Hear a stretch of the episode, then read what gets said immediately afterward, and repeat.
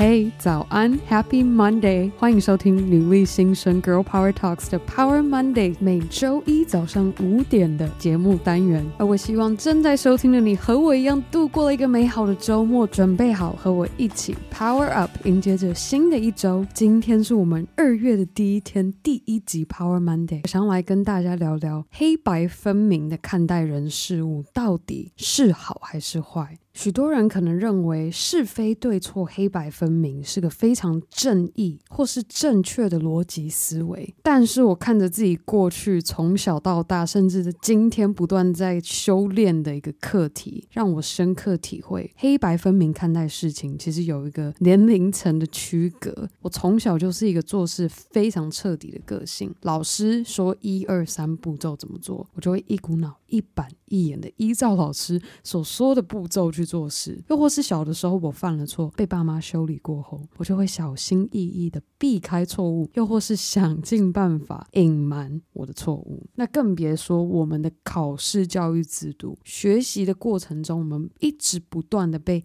唯一正解的思维给绑架。但是当我出社会之后，我学到一个非常珍贵的一课，甚至我现在也还在修炼的课题，就是当我们有一定的判断思考能力时，我们千万不能用自己黑白分明的视野去看待所有的人事物。出社会后，已经没有所谓的唯一正解，而是要学习去从我们已经熟悉了解的世界，再去看到我们成为未想过的可能。那我就先以我过去工作经验为例。之前我在中国工作时，老板都会给我带暑期的实习生。我印象非常的深刻，第一次带着实习生做专案的时候，总是在进度表现的讨论时，非常的排斥，甚至没有礼貌、不尊重且情绪化的反应。而我当下便直接以我的个人黑白分明去判断，因为他是个妈宝，他是个自以为是又什么都不懂的屁孩，所以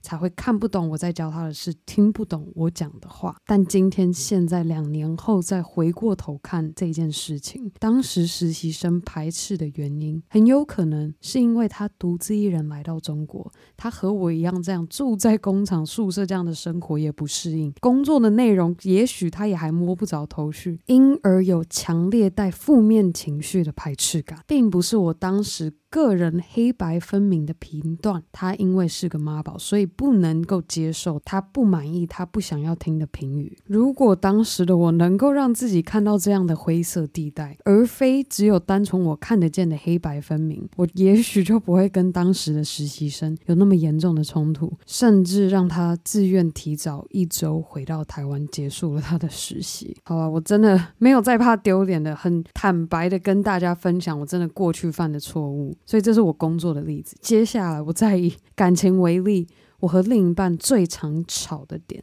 就是他有时不经意说出伤到我的话，我事发当下就会直接把那一字一句的刻在我的心里，而且会马上开始用我自己那一套黑白分明的逻辑去评断他的行为是多么的糟糕，怎么可以对我说出这种话？而更可怕的是，当我想的越铁定，我的怒气就会越雄厚。我的一字一句的反驳他，都像拿把铁锤把我另一半的心境一砖一瓦的给拆毁，就是为了要他服我的气，服我的黑白分明，向我道歉。但是最终得到的结果是什么？只是破坏我们彼此深深相爱的感情而已。我真心的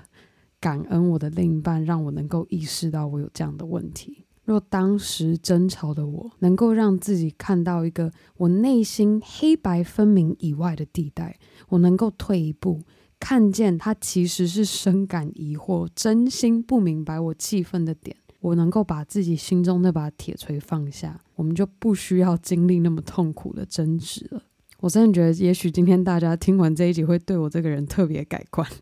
好，最后一个例子，我以前在美国开车，因为那时候才十八、十九岁，开车脾气都很大。如果我碰到一个转弯会减速到十公里以下速度的车子，我会超级不耐烦到翻白眼。或是在高速公路上，如果有碰到那种换个车道在那边要换不换的，我也是会一肚子火都快要飙起来。啊直到有一次，我那一天印象非常深刻。我急着上班要迟到了，结果我就碰到一个这个在高速公路上要换不换车道的车，我火气超大，直接喇叭超用力的一直按下去，直到我超车之后，我才发现，天哪，原来这个在。犹豫不决要不要换车道的人，是个满头白发的老阿公在开车。我当时内心超级的愧疚，我甚至从此之后碰到乌龟慢车，我都会告诉自己，可能是长辈在开车看得不太清楚，反应比较慢，就让他慢慢开吧。好了，以上这三个故事就是我个人经历、深刻体会且学到的一课。而我也希望今天的分享，我们可以一起彼此提醒自己，我们已经不再是需要黑白分明来判断是非对错的小孩了，脑袋也已经发育完成，有十足的判断能力去选择、看见那些灰色地带，且不再单纯用自己黑白分明的逻辑去判断人事物。好啦，那最。后的最后，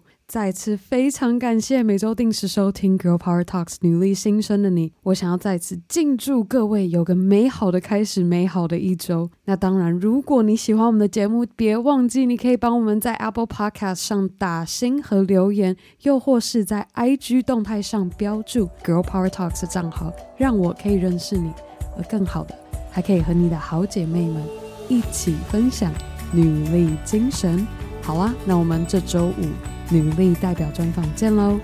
拜。